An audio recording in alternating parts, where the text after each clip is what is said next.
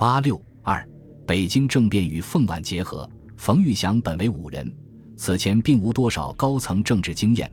他的倒戈相向，虽不无政治理想与热情，也有对自身和集团利益的追求，但对于政治的复杂与派系的纠葛，他欠缺实际的体验。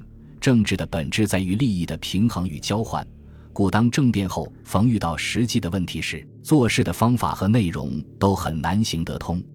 颜惠庆内阁提出辞职后。冯玉祥本意由颜惠庆留任总理，但提出旧阁中的直系成员不能留任，被颜断然拒绝。其后，他主义的王正廷和张绍曾也都担心，在政治前景不明的情况下出任总理将是吃力而不讨好，婉言谢绝。最后，才由各方妥协，请与文政辨识的教育总长黄福出面组阁。十月三十一日，黄甫组阁告成，黄自任代总理。兼教育和交通总长，王正平任外交总长兼财政总长，奉系人物王永江任内务总长，王乃斌任农商总长。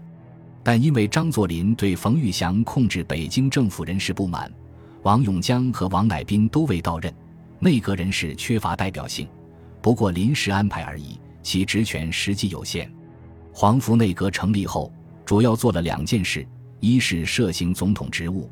二是驱逐溥仪出宫，曹锟自北京政变发生后即被软禁在总统府，不能与外界联络，只能听命在各种需要以总统名义发布的文件上盖印，扮演着傀儡总统的角色。不过，因为吴佩孚还在领兵坚持，新阁尚未成立，大局似仍处混沌之中，故曹锟没有立即请辞，仍表现出恋战之意。而冯玉祥毕竟出身直系。曾受惠于曹锟，曹与冯有知遇之恩，故考虑到各种内外因素及人言可畏，冯玉祥起初也没有下决心剥夺曹锟的总统职位。在直系内部，冯玉祥主要是对吴佩孚不满，视曹锟为忠厚长者，但左右君群小耳，总统不看报，所以有人骂他亦不知也。冯玉祥在政变前对曹锟还没有完全打倒的决心。政变发动前夜，黄福到密云高丽营与冯玉祥密商有关事项时，冯玉祥所拟之文告通电，仅将内战罪名加在吴佩孚一人身上，对曹锟仍称总统。黄福认为，国民军倘不过卫青军策，未免小题大做了。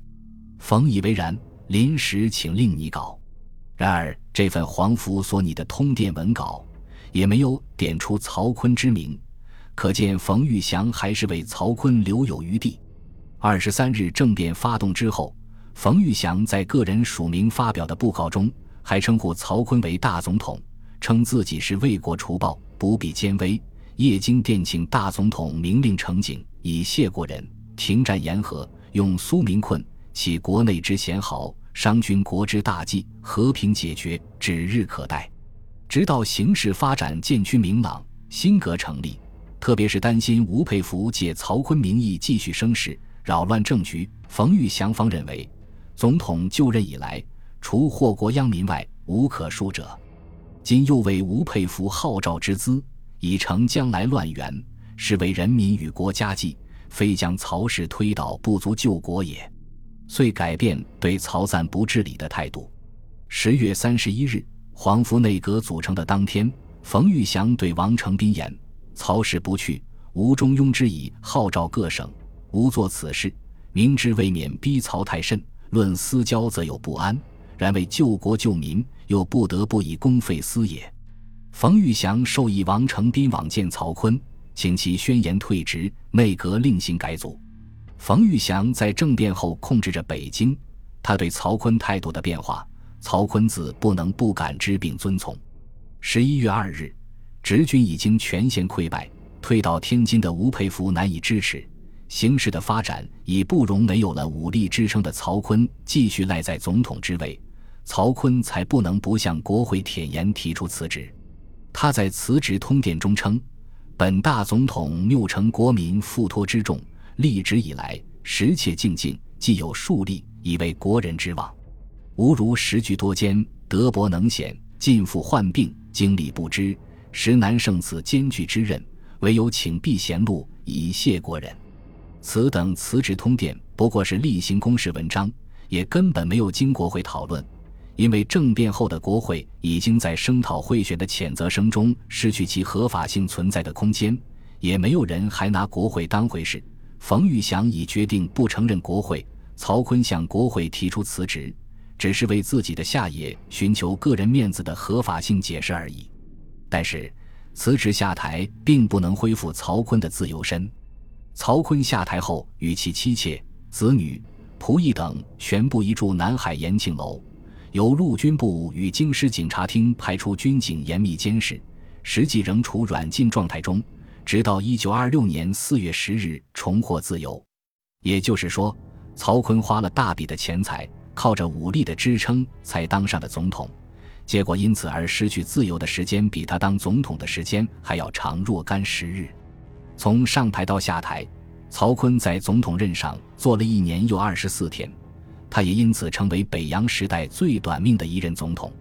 曹锟的上台是以武力为后盾的贿选，他的下台仍是以武力为后盾的逼迫。枪杆子的支配性始终如一。不同的是，与过往拥戴总统上台和逼迫总统下台，至少还是不同阵营所为相比较，拥曹锟上台和逼曹锟下台的都是同一阵营的成员，说明北洋时代军阀政治无序化的恶性发展。曾经的派系忠诚和首领忠诚已不复牢固，军阀统治的派系基础已然动摇。曹锟辞职后，黄福内阁设行总统职务，在各派系尚未建立相对稳固的平衡关系之前，北京政府的地位亦不稳固，可做的事有限。新政府做成的仅有的大事是驱逐前清废帝溥仪出宫。民国成立后。根据清帝退位时达成的清室优待条件，以废帝溥仪为代表的前清王室仍然留住北京紫禁城前清皇宫，继续保留宣统皇帝的尊号和小朝廷的威仪。各路遗老遗少络绎不绝来此对废帝顶礼膜拜，时而演出过1917年张勋拥溥仪复辟的闹剧。冯玉祥入都发动政变后，为了凸显政变的正义与合道。决定立即驱逐溥仪出宫，以免段祺瑞来后重生枝节。十一月四日，摄政内阁通过修改后的清室优待条件：一、大清宣统皇帝从即日起永远废除皇帝尊号，与中华民国国民在法律上享有同等一切之权利；二、自本条件修正后，民国政府每年补助清室家用五十万元，并特支出二百万元。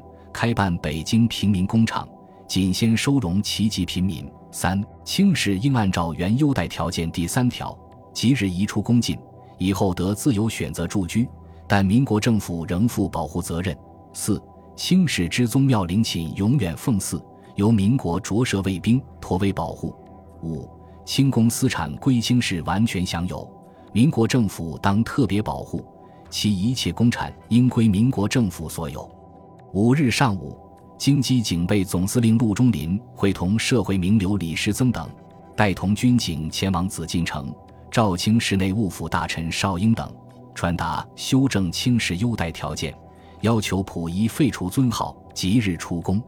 溥仪没有能力拒绝这些条件，只有全盘接受。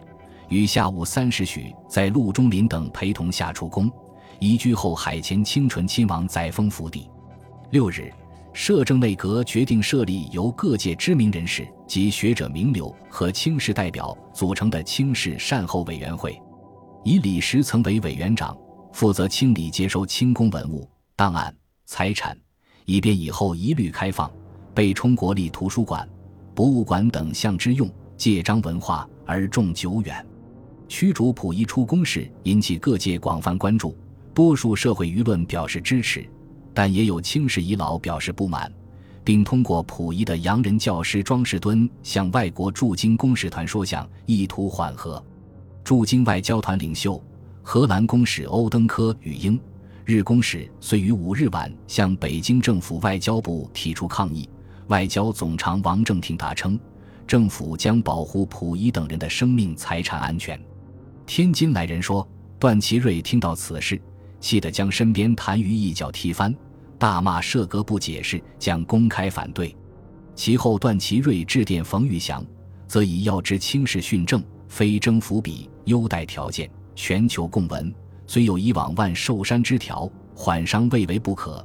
破之于优待条件，不无腊谬，何以招大信于天下乎？望即从长义之可也。冯玉祥复电辩称：卿士为帝制封建余孽，复辟之祸，遗秀中外。张勋未复国法，废帝仍存私号，均为民国之耻。留此孽根，于卿士为无益，于民国为不祥。此次移入私邸，废去无用之帝号，除去共和之障碍。人人视为当然，除卿士少数人仍以帝号尊荣者外，莫不欢欣鼓舞。张作霖一声言，将会同提出此事，寻冯真义所在，再定处置方针。十一月八日，摄政内阁通电全国，说明原委，解释误会。电称：今名为共和，而首都中心之区不能树立国旗，依然沿用帝号，中外官国之流，弥不列为笑柄。故当摆正刷新之会，得两方同意，以从事优待条件之修正。自移居后海后，并愿由军警妥密保护，从兹五族一除，共和基础固如磐石。本集播放完毕，感谢您的收听，喜欢请订阅加关注，主页有更多精彩内容。